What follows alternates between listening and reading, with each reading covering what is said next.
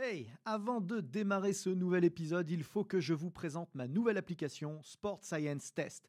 Saviez-vous que pour mesurer la puissance, les équations que nous utilisons obtiennent 2% d'écart de précision avec des plateformes de force? Saviez-vous que l'algorithme de Sport Science Test permettait simplement en filmant le mouvement de savoir quels muscles étirer ou renforcer pour l'optimiser? Que vous pouviez tester l'endurance de dizaines de joueurs à la fois sans jamais vous tromper? Et ce n'est qu'un tout petit aperçu de ce que c'est faire Sport Science Test pour seulement 99 euros par an et de toute la science et la méthodologie que nous avons mise dedans avec les équipes ABD Digital. Alors n'attendez surtout pas pour la tester car l'essai est gratuit. Bon épisode à tous. Many of us have those stubborn pounds that seem impossible to lose, no matter how good we eat or how hard we work out. My solution is PlushCare. PlushCare is a leading telehealth provider with doctors who are there for you day and night to partner with you in your weight loss journey. They can prescribe FDA-approved weight loss medications like Wagovi and Zepbound for those who qualify. Plus, they accept most insurance plans. To get started, visit plushcare.com slash weight loss. That's plushcare.com slash weight loss.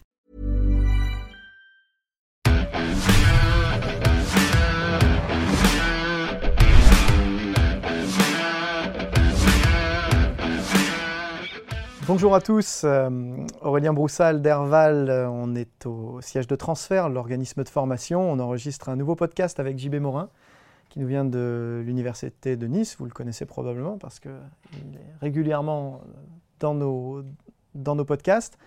Euh, c'est un spécialiste de mouvement humain et il s'intéresse particulièrement au profil force-vitesse. Et du coup, on va, parler, on va parler un petit peu de ça. On a eu la chance de collaborer notamment sur le, sur le volleyball, hein, sur, euh, sur une belle étude dont on va vous parler euh, plus précisément. Et euh, aujourd'hui, il fait partie de ces chercheurs qui imposent avec, avec force et précision les sciences du sport applicables au terrain et personne ne va s'en plaindre. Merci de, l'invitation, ravi d'avancer un peu dans les thématiques et de rediscuter avec toi. Voilà, donc c'est top. Euh, ces, problématiques de, profil force-vitesse, c'est vrai que ça fait quelques années que toi tu travailles dessus. Il y a encore beaucoup de gens qui découvrent ça. Moi, euh, en tant qu'étudiant, bah, été formé à l'INSEP, donc forcément, euh, les, profils force-vitesse sont au cœur de ma, de ma, formation, hein, avec Christian Miller, avec, avec Jacques Kievre, ces gens-là qui travaillaient déjà. Alors, c'était des machines Ariel à l'époque. On, voilà, on faisait, on faisait des profils force-vitesse. Et puis ensuite, il y a eu les myotests qui, sont, euh, qui étaient l'ébauche du chaînon manquant. Mm-hmm. Même si, euh, en travaillant euh, avec toi, je me suis rendu compte que pendant des années, j'ai fait n'importe quoi. n'importe quoi en termes d'évaluation? Bah, N'importe quoi en termes d'évaluation, parce qu'effectivement, je n'avais pas, pas beaucoup de repères. C'est-à-dire qu'on avait cet outil-là qui était le myotest, qui était très cadré, qui avait le, le mérite d'être, d'avoir une interface assez, assez précise, et puis des, des protocoles qui étaient assez simple à suivre finalement, mais qui, de mon point de vue, posait deux problèmes. Le premier problème, c'est qu'on ne tenait absolument pas compte, sur le terrain en tout cas, de la dispersion des points sur le, sur le graphique et donc de la qualité de la répétition mmh. euh, des sauts, des charges. D'ailleurs, je vais parler plutôt des squats, parce que c'est le deuxième problème, c'est que euh, le protocole, comme beaucoup de protocoles à l'époque, imposait des squats, mmh. et non pas des squats sautés. Mmh ce qui, euh, dès le départ, moi, m'a freiné, parce que, étant, étant un, gros squatter euh, de base, euh, il est évident que sur tout le spectre de charge moyen-léger, si on ne me laisse pas décoller, je passe la moitié de la remontée à freiner. Et donc, on a du mal à choper ma vitesse réelle. Et donc, je pense que tous mes premiers profils étaient, étaient faussés à cause de ça sous-estimé côté vitesse. En fait, c'est tout le problème. Enfin, c'est pas le problème. Myotest est un outil hyper précis. Euh, si tu l'utilises dans des conditions euh, balistiques et si tu l'utilises à vitesse maximale. C'est-à-dire qu'en fait, euh, la, grosse différence entre une charge et une force, c'est que la charge, c'est quelque chose de normalisé que tu vas mettre sur tes épaules, c'est, je sais pas, 80 kg donc, de charge. Mais la force que tu vas produire contre ces 80 kg, ben, elle va dépendre de la vitesse à laquelle tu les, pousses. Donc pour faire simple, euh, si tu te mets 80 kg sur les épaules et que je te dis pousse ça, et que je ne te donne pas l'information de à quelle vitesse tu dois pousser ça, ben, tu vas pouvoir pousser ça tranquille. Si tu es un peu plus euh, nerveux, excité, tu vas pousser ça vite. Et puis si tu euh, prends comme défaut la vitesse maximale, tu vas faire du balistique, c'est-à-dire que tu vas sauter avec. Et ben, entre ces trois conditions, tu as eu la même charge externe, 80 kg, plus ton poids du corps, ce qui est déjà une charge énorme, et tu n'as pas produit ni la même force, ni la même vitesse. Parce que tu t'es mis dans des conditions d'intensité euh, différentes. Et donc c'est tout le problème de l'évaluation euh, sous-maximale, c'est-à-dire non balistique, c'est que ça va induire de la variabilité, parce que si sur le premier essai à 40 kg, tu pousses un peu, et que sur le premier essai à 80, tu pousses très vite, bah, tes points vont être sur une zone d'un spectre force-vitesse qui n'est pas le même. Et nous, dans l'évaluation, ce qu'on apporte, c'est qu'on demande systématiquement de pousser à des vitesses maximales. Ça ne veut pas dire de sauter systématiquement. Je te donne un exemple simple. On a fait des tests à Marseille récemment au Technosport. Euh, si tu as sur les épaules une charge qui est très très lourde et que tu ne peux pas sauter avec, par exemple moi, si tu me donnes 120 euh, kg, je vais les mettre en demi-squat, je vais pousser le plus vite possible mes 120 et je ne vais pas sauter avec. Mais je vais toujours être en balistique. C'est-à-dire que si tu peux mesurer ma force et ma vitesse, ça va toujours être sur mon spectre idéal. Donc, si tu veux, à la base, il y a eu un problème de. Euh, c'est pas un problème, c'est une caractéristique de l'évaluation où euh, on a considéré que la charge, c'était un représentant de la force. Or, ce n'est pas le cas. Parce qu'encore une fois, avec la même charge, et tu l'as très bien dit, il y a des études magnifiques qui montrent ça, c'est que quand tu pousses une barre avec laquelle tu pourrais sauter, si tu étais à fond, mais que tu la pousses sans sauter, ben en fait, la première phase de ton geste, tu augmentes ta vitesse, et la deuxième phase de ton geste, pour moi, c'est de l'anti-entraînement, c'est-à-dire que tu freines un objet. Et donc, tu, passes la moitié du temps à, développer une qualité de freinage, là où tu as envie de développer une qualité d'explosivité. Alors, juste pour euh, bien préciser les choses, hein, euh, quand on dresse un profil force-vitesse, on va obtenir une droite mhm. qui euh, est générée par les sauts. Et donc, ces sauts, plus ils sont constants, plus ils sont proches de la, de la droite, moins ils sont éparpillés sur le graphique. Euh, ce que j'observe chez dans les évaluations de certains collègues qui utilisent certains outils que tu, que tu, que tu mets en avant, hein, comme MyJump par exemple, mais qui utilisent aussi d'autres outils, hein, comme l'OptoJump, on peut mm. utiliser plein de choses. On peut encore utiliser GymAware, GymAware, il y, en a, il y en a plein, des, des, très bien d'ailleurs. Euh, n'ont pas forcément de repères sur cette euh, dispersion. Qu'est-ce qui est bien, qu'est-ce qui n'est pas bien? Alors c'est assez simple. Euh, alors déjà, si on repart dans les bases de la physiologie, on va faire un peu hein, la relation force-vitesse de la fibre musculaire ou du muscle tout seul, isolé, dans des conditions vraiment, hein, c'est quelque chose qui n'est pas linéaire, c'est quelque chose qui est incurvé vers les niveaux de force et de vitesse élevés. Et il y a parfois euh, un manque de compréhension entre les physiologistes purs et durs de la cellule musculaire et des physiologistes plutôt euh, intégratifs comme nous, c'est de dire que quand cette fibre musculaire elle est insérée dans mon muscle, qui lui-même est inséré dans mon membre inférieur, qui lui-même est inséré dans mon corps, eh ben, le profil force-vitesse de mon membre inférieur, ça va être quelque chose de linéaire. Là-dessus, aujourd'hui, tout le monde est d'accord, c'est très très clair, avec des outils de laboratoire, euh, pas des outils de terrain, etc. Donc cette linéarité, elle doit être observée. Sinon, c'est que le test n'est pas valide. Je te fais un exemple tout simple. Si tu vas faire un test de, consommation maximale d'oxygène et que tu fais un test au cours duquel tu ne vas pas atteindre un plateau, euh, bah, ton évaluation elle est mauvaise parce qu'on sait que tu dois obtenir un plateau en fin d'effort, etc. Donc, si tu n'observes pas cette linéarité des points, c'est que pour une raison ou pour une autre, on peut lister les raisons, mais euh, tu n'as pas respecté euh, et tu n'as pas observé ce que physiologiquement ton corps devrait produire. Donc là, c'est pour ça que dans l'application MyJump, je me suis bagarré un peu amicalement hein, avec le développeur en lui disant si tu ne mets pas un message d'erreur quand il n'y a pas une linéarité quasi parfaite, on s'est mis à 96%.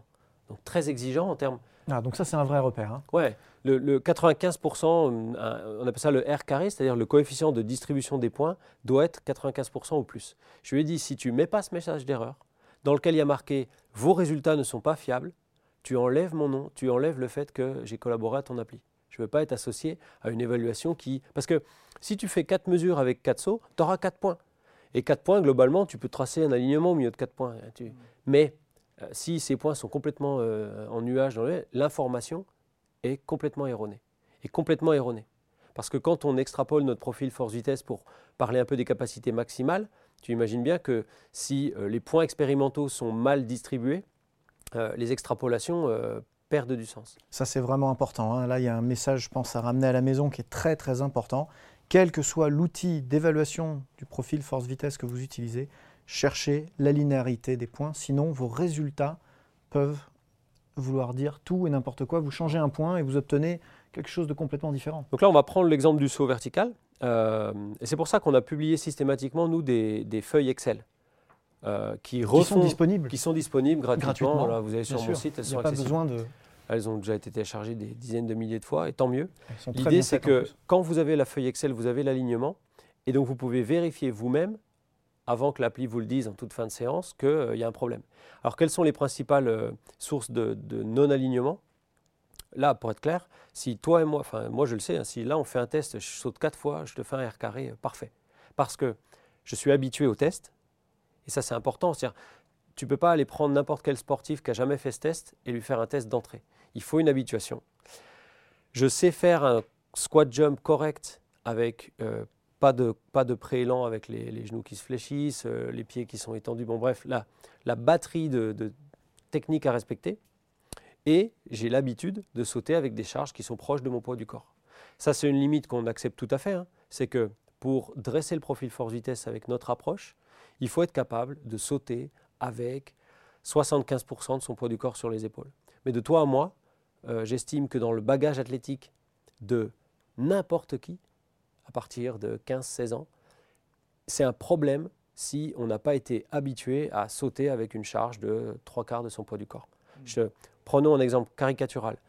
Un joueur de basketball professionnel de, de, de Jeep Elite qui ne serait pas capable ou qui se mettrait en danger euh, pour sa santé de sauter avec, le mec fait 100 kilos, avec une barre de 75, moi je trouve que euh, c'est un énorme manque dans son... C'est pas un athlète. Tu vois ce que je veux Oui, surtout que ce que tu, ce que tu dis, c'est pas de faire ça euh, tous les matins Non. au lever du lit. On dit que c'est capable de le donné, gérer. Voilà, c'est- Voilà. c'est de le gérer et de l'utiliser. Ça et là pour une évaluation qui fait au total une quinzaine de sauts. Même pas, parce que euh, les, les nouvelles études sont géniales dans ce sens. Euh, Il y a une étude qui est très bien faite et que j'ai expertisée, qui a été publiée il y a moins de deux mois, dans laquelle le gars il a fait un truc tout simple. Il a dit la méthode classique, Samosino, etc., euh, c'est six sauts et on fait la ligne. Ben, comme la ligne, c'est une ligne, en théorie, mathématiquement, si on se contente des deux sauts extrêmes ou de deux sauts n'importe où, s'ils sont bien alignés, on aura le même, la même info.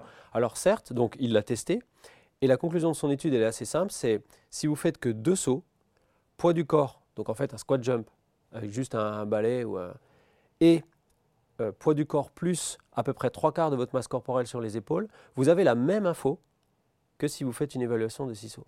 Sur et ça c'est top. Habitués, Euh, oui, qui savent squatter. qui savent faire les choses. Mais pas non plus des gens d'un niveau euh, très élevé. hein. Le- moi, tous mes étudiants de troisième année, tous les ans, j'ai un TP. Euh, après une séance d'habituation, ils me rendent des profils qui sont, euh, à part ceux qu'on fait les imbéciles, etc., mais qui sont nickel. Ouais, ça, c'est une réalité qu'on a pu vérifier hein, sur le terrain, notamment avec, Mm. euh, tu te rappelles, quand on avait travaillé là-dessus au volleyball avec euh, Laurent Delacour. Euh, effectivement, au départ, on- sur des gens pas habitués, on était sur des, euh, des vrais challenges à faire des, des- des profils assez précis, mais on était sur des gens qui avaient une, très peu d'expertise en, en musculation, donc évidemment en squat, et paradoxalement en saut. Et donc, effectivement, après une séance d'initiation au protocole, euh, ben, on se retrouvait avec une stabilité dans la mesure assez, euh, assez bluffante. Euh, on, avait, on avait rajouté quelques, quelques éléments hein, pour, pour, pour être sûr de cadrer au maximum. hein. Tu te rappelles, on avait Ouais, cadré notamment la position des pieds au départ pour éviter des sauts trop en avant, trop Mm. sur les côtés. On avait aussi cadré la hauteur de départ parce que ta méthode repose hein, sur la mesure des leviers. On en reparlera tout à l'heure, ça me paraît très important. Euh, pour être sûr que la position de squat initiale soit toujours la même. Euh, et du coup, ça, ça nous avait quand même aidé énormément à, qualifier. euh, Cette, expérience, elle avait été géniale parce enfin moi personnellement, j'ai pris un, truc dans la figure qui est que c'est pas parce que toi chercheur, tu sais et tu maîtrises le geste et que ça te paraît évident que tout le monde va le maîtriser, que tous les entraîneurs ou tous les athlètes qui vont l'utiliser le maîtrisent. Et ça, c'est une leçon énorme que j'ai prise dans ce protocole-là, c'est de dire, euh, il faut quand même une base de démonstration et de, familiarisation avec le test. Ce n'est pas, un test, pas un test de 2000 ou de, 12 minutes. Ce n'est pas un Cooper. un Cooper, tu, dis à quelqu'un court le plus vite possible 12 minutes, il ne va pas y avoir beaucoup de, de risque de biais. là, c'est un test qui demande quand même un peu de familiarisation. Un peu. Parce qu'après, c'est comme le vélo. quand tu sais faire le test, ça marche. tu sais faire le test. Et je pense que la démonstration est fondamentale. Et donc, former les coachs est fondamental.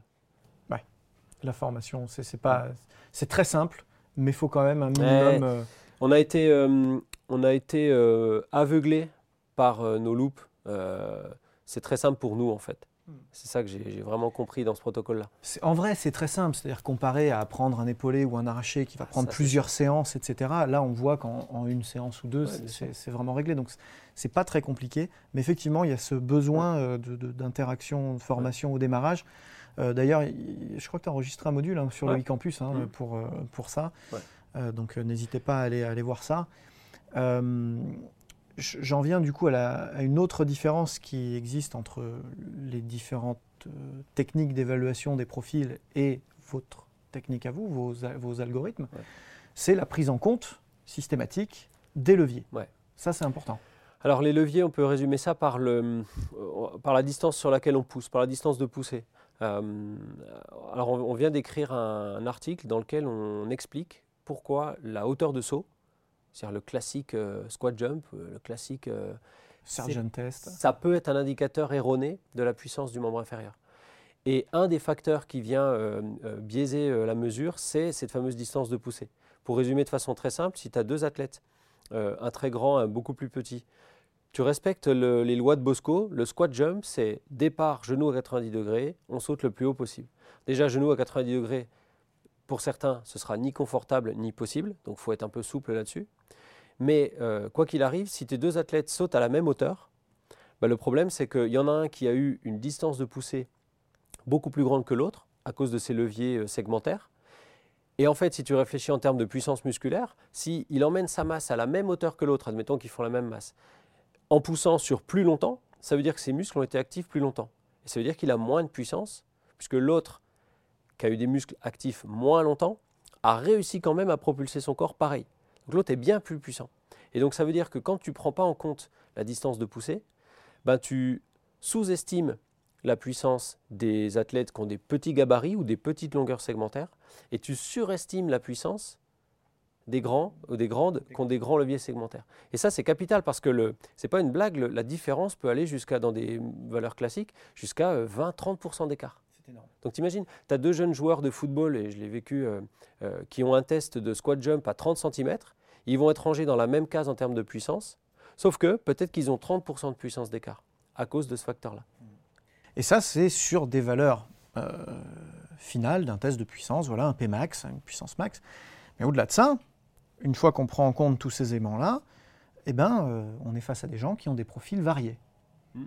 des profils euh, force-vitesse variés, et donc qui ne vont pas réagir aux entraînements de force maximale de la même manière euh, ou de vitesse maximale de la même manière selon, selon leur profil et donc leurs besoins. Voilà, c'est-à-dire que c'est exactement comme j'ai expliqué dans le, podcast précédent avec le sprint deux athlètes qui franchissent la, la, barrière des 30 mètres ensemble ont peut-être eu des histoires à l'intérieur du 30 mètres totalement différentes. Bah là, c'est exactement pareil.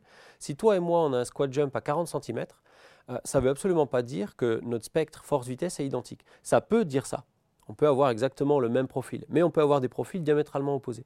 Euh, si tu t'amuses à prendre les profils d'une équipe de basket, euh, bah, tu vas en avoir de partout. Tu vas avoir des courbes, des gens qui sont très hauts en force max et bas en vitesse, des gens tant mieux pour eux, très haut en force max, très haut en vitesse, etc. etc.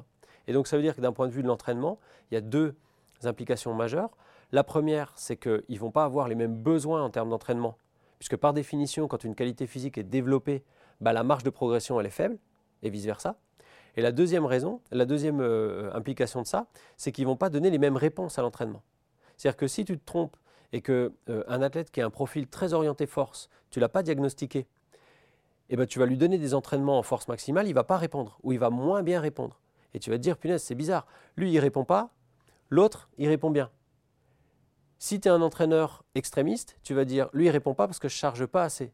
Je ne suis pas allé euh, assez loin dans la stimulation. Et là, tu fais fausse route, parce que justement, euh, tu vas encore accentuer quelque chose qui ne répondra pas, ultimement, tu vas éventuellement amener des blessures parce que tu auras trop insisté, alors que pour cet athlète-là, le besoin, c'était un besoin de stimulation du versant vitesse max du profil, pas du versant force max. Mais si tu as juste le rotor de saut de 40 cm, ça, tu ne sais pas marqué sur la figure. Hein. Et c'est même pas marqué sur la morphologie. On a eu des surprises avec Pierre Samosino au tout début où on faisait ça. On avait nos, préjugés, euh, genre voilà, les gros costauds, c'est des mecs en force max, et puis les grands machins, c'est des vitesses. Et puis en fait, on a, vu des trucs euh, mm. diamétralement opposés. Donc, tant que tu n'as pas fait cette évaluation-là, tu n'as pas le diagnostic, et donc tu n'as pas le remède. Je fais souvent l'analogie avec le médecin. Euh, un médecin, avant de te donner ce dont tu as besoin, enfin j'espère pour toi, ça, il essaye de savoir ce que tu as.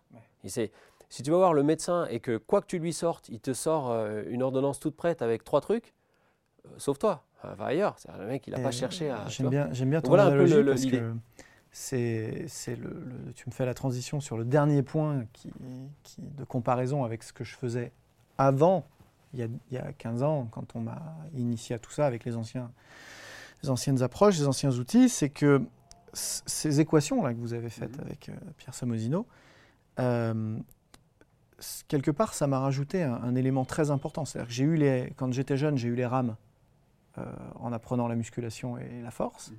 Et puis quand on m'a apporté l'évaluation de la vitesse, j'ai eu la voile. Ce que ça me donne, là, votre outil, c'est le sens du vent. Et c'est ça qui me manquait vraiment. Et du coup, on se retrouve aujourd'hui à avoir un outil extrêmement fiable, extrêmement précis, qui va nous permettre de dire à coup sûr, euh, même à des entraîneurs qui ne sont pas forcément spécialistes de ces problématiques-là, OK, là, il va falloir travailler très en force, moyennement en force, de manière équilibrée, moyennement en vitesse ou très en vitesse. Alors du coup, je vais enchaîner sur le, on a presque terminé, sur la recette. Euh, prenons des extrêmes, hein, puisque tout le monde comprend qu'on ne peut pas entraîner n'importe qui de la même manière. Mais prenons un groupe hyper force d'une part mhm. et un groupe plus difficile, plus rare, hyper vitesse d'autre part. Qu'est-ce que tu préconiserais? Alors là, euh, on va rester dans le même principe de spécificité, c'est-à-dire, euh, mon, approche, elle est simple, c'est tu as un déficit quelque part, attaque ça d'abord.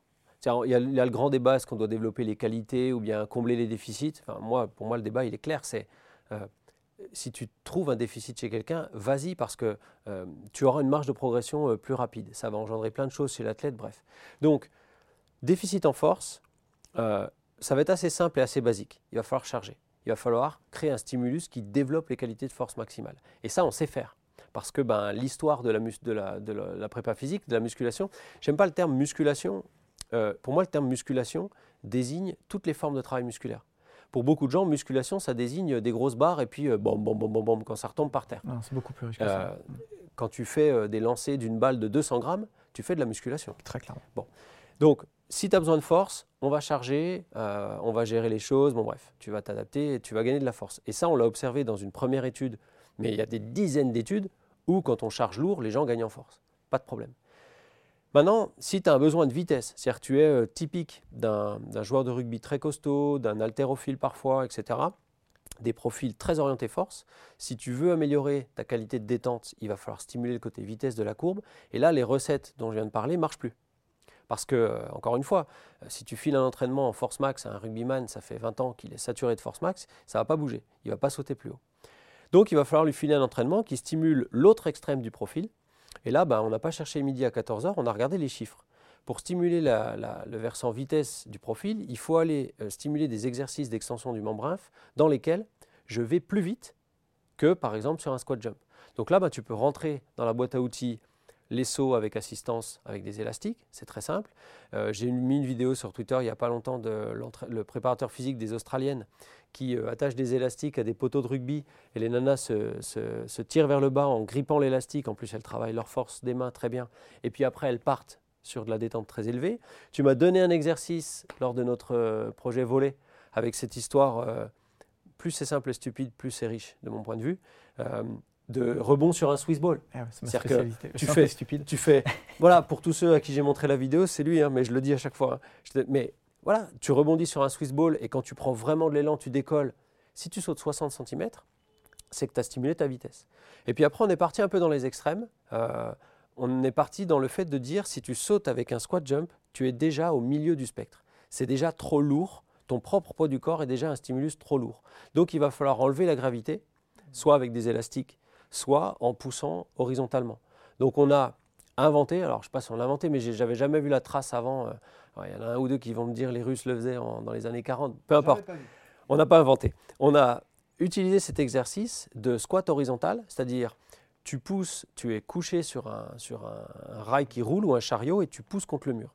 Et donc si tu as un rappel élastique, tu peux faire des, répétitions. Et une fois que tu es habitué, ben, en fait, tu stimules le côté vitesse parce que, mine de rien, ce n'est pas très impressionnant. Il n'y a pas de barre qui rebondit et tu fais pas beuh à la fin, d'accord? Mais tu stimules le côté vitesse de ton profil. Et c'est rigolo parce qu'on est retourné en arrière dans la littérature scientifique. Il y a une petite dizaine d'années, il y avait eu une étude avec des All Blacks, donc des rugbymen de très haut niveau. Ils avaient divisé le groupe en deux. Certains avaient fait une, surcharge avec des élastiques, donc ils avaient bossé le côté force. C'était pour certains amélioré en, hauteur de saut. Et puis les autres, ils les avaient allégés. Et ben dans le groupe où ils avaient allégé les gros costauds, il y en a qui s'étaient améliorés en détente.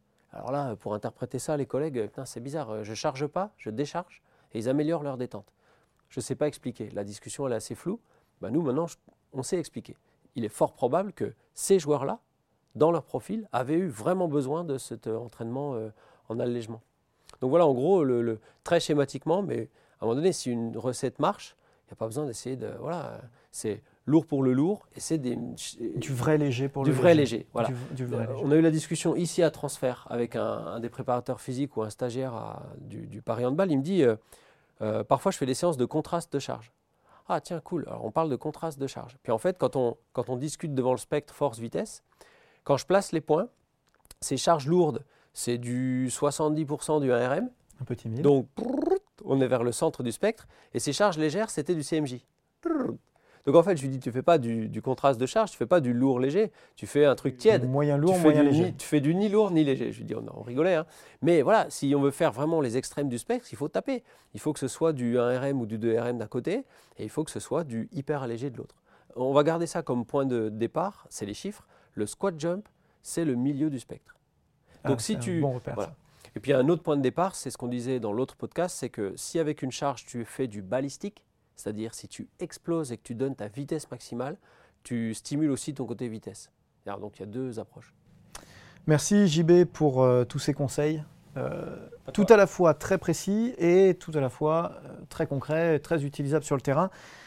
donc on se rappelle hein, sur, ces, sur, ces, éléments de constance dans les sauts et dans l'évaluation et la vraie polarisation de l'entraînement de force-vitesse pour réussir à toucher réellement les besoins des profils. Euh, vous pouvez suivre JB euh, sur son Twitter, JB Morin, JB underscore Morin, c'est ça? Yes. Euh, et sur son blog aussi, sur son site web. jbmorin.net. jbmorin.net. Donc n'hésitez pas, vous le trouverez aussi sur mon Facebook, sur mon Instagram, puisque je partage régulièrement ses travaux. Et je vous donne rendez-vous très bientôt pour d'autres podcasts.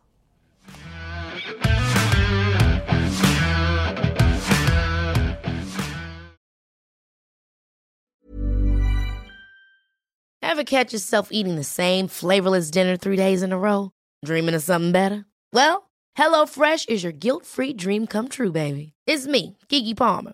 Let's wake up those taste buds with hot, juicy pecan-crusted chicken or garlic butter shrimp scampi. Mm. Hello Fresh. Stop dreaming of all the delicious possibilities and dig in at HelloFresh.com.